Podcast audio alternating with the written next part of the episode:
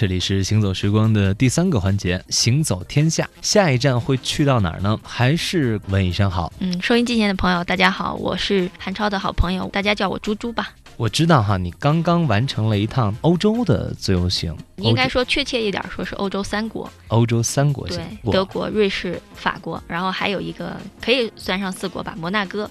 但是因为它是一个非常小的城市，它就在法国旁边，所以一般人们都把它列为法国的一个必去的一个地方。可能传统意义上呢，大家对自由行的了解是东南亚，或者说对于一般的哈这个入门级的自由行爱好者的话，周边的这一些国家，最远可能到韩国这样。当时怎么考虑的？说怎么要去一趟欧洲？嗯，其实主要是因为我之前有一些出国旅游的经验，然后自己也曾经自由行到过东南亚。这次呢，就是因为我老公提出来说，因为他第一次出国，然后他非常想要看一下，就想有那种一步登天的感觉。他不想先从东南亚呀什么这些地方开始看，所以我们就很早的时候就开始计划这个欧洲的自由行。那整趟自由行的行程用了多长时间？二十五天，这样就是二十五天左右。对，因为你得连上就是从昆明出发到最后回到昆明，还有就是飞机上的时间。那往往自由行的成本是比这团队游要高很多的。不知道你们这一趟二十五天的时间，两个人花了多少钱？我们两个人就说，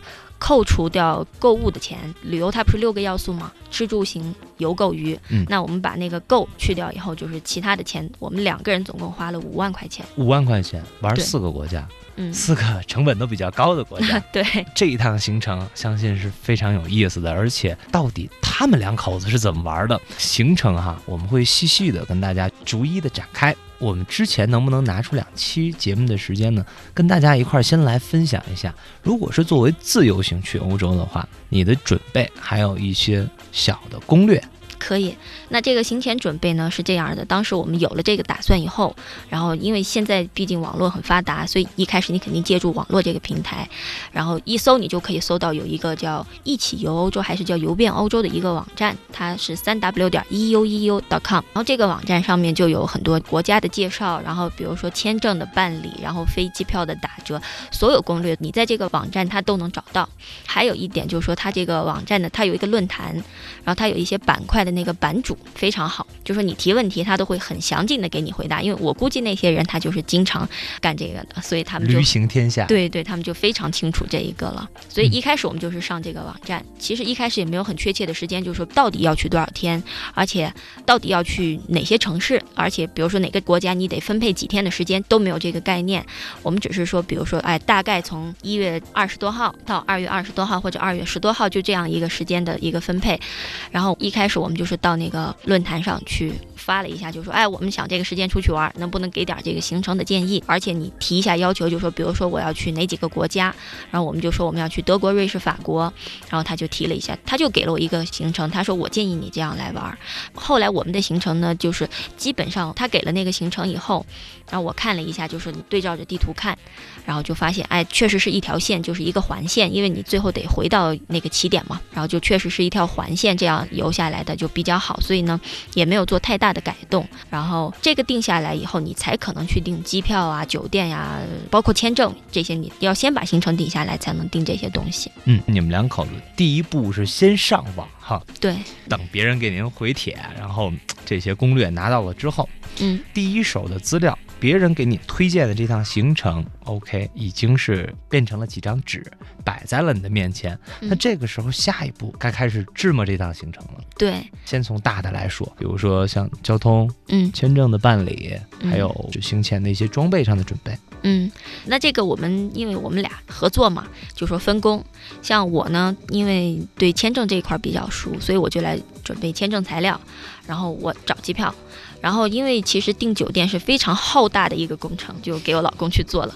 他就每天上网搜不同的酒店预订的一个网站，非常多的网站，然后他就不停的搜，然后最后就搜出经验来，到底怎么搜可以搜到最好又最便宜的酒店，他就来做这个，然后其他的就我来做。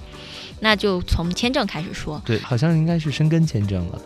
对对对，我们选择了去法国领事馆签，因为听说法领馆比德国要好签一些，而且因为在成都就有嘛，所以我们就选择签法国。虽然我们第一站不是法国，但是我有一个理由，就是说啊，我在法国待的时间是最长的，所以我来你法国签这个签证呢。其实材料它都有，你先到他的网站去注册，然后注册以后他就会给你一张表，照这个表来，你准备你的资料。因为你是办个人旅游签，所以其实也不是太难准备这些资料，就像单位的工作证明啊，然后还有你的存款证明啊，机票订单、酒店订单，然后保险。基本上就是这几样东西。然后呢，因为我老公他是白照，就是空白护照。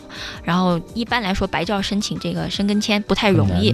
嗯，所以我们还是想尽量把材料做的详细一些，而且真实一些。在准备这个签证材料的同时，我们就开始订机票，然后就订那个酒店，把这些全部订好了，然后我们才拿着这个订单去签证。是这样的，当时你们交了哪些具体的材料？刚才你说的工作证，对你工作证明，然后存款证明呢？存款证明是去银行去开的，多少？我们俩，我估计其实两个人开十万，他好像是呃，这个我现在记不太清楚了。他有一个要求，就是说按一天一个人五十欧这样的标准来算的，他是你只要达到这个标准的下限了，然后你多的他都不管你。应该说，我当时算了一下，可能就是几万块钱就够了这个存款证明，然后我好像开。开了大概十万左右的吧，嗯，因为你肯定多开要保险一些嘛，对，啊，而且你还要最好就是，如果你有单位的话，你出具一个单位的你的工作证明，然后工作证明上就要写明，就是说我保证他旅游完了以后会回来，因为你不要给别人有这个非法移民的这种倾向。嗯哼，那这个是用中文写还是用英文？英文，对，这个有模板嘛，你去网上去找。然后就很方便，找到了以后，你把你该写的内容把它填进去以后，你拿给领导去看，基本上呢，领导他也看不太懂，你给他解释一下呢，他都签给你了。哎，这招好。嗯，对。然后其次呢，就是像机票订单呢，我们当时找了很多，包括和航的。国航的，然后太行的，我都找过。最后呢，我们了解到有一个渠道，就是海航开通了从北京到柏林的直飞的航线。嗯，它不用经停。本来柏林也是我们想要去的地方嘛。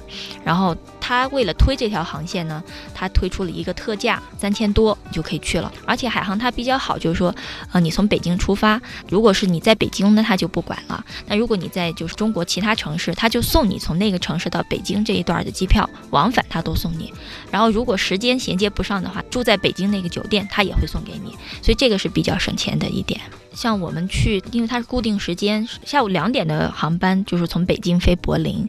那如果我从昆明早上坐飞机过去，即使坐它最早的一班，就是八点多的，我可能中转的时间会不够。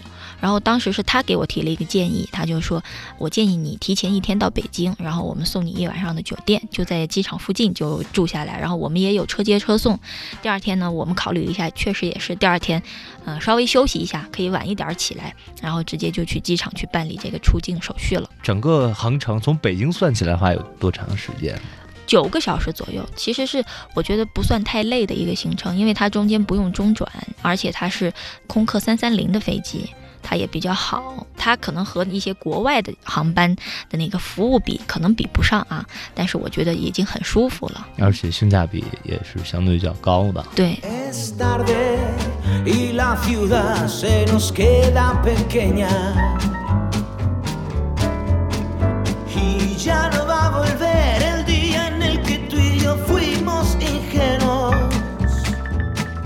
No hay más pasión en París que aquí. Y si algún día queda poco que decir, quedaremos a comer en nuestro bar preferido de Berlín. Oh yeah. Y es tarde los albergues ya no cogen a nadie, menos en el último bucardo, claro.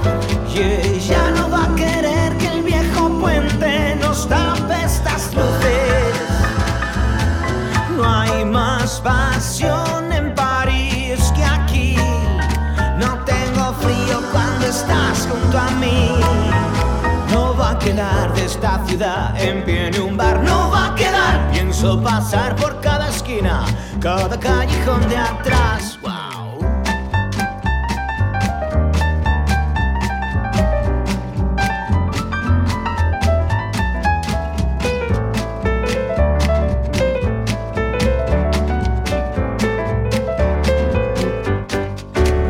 Que llegamos hasta aquí, permíteme el lujo de decir que lo sé todo sobre ti y no sé nada sobre mí. Que la mañana no es igual, aunque repitas de compás.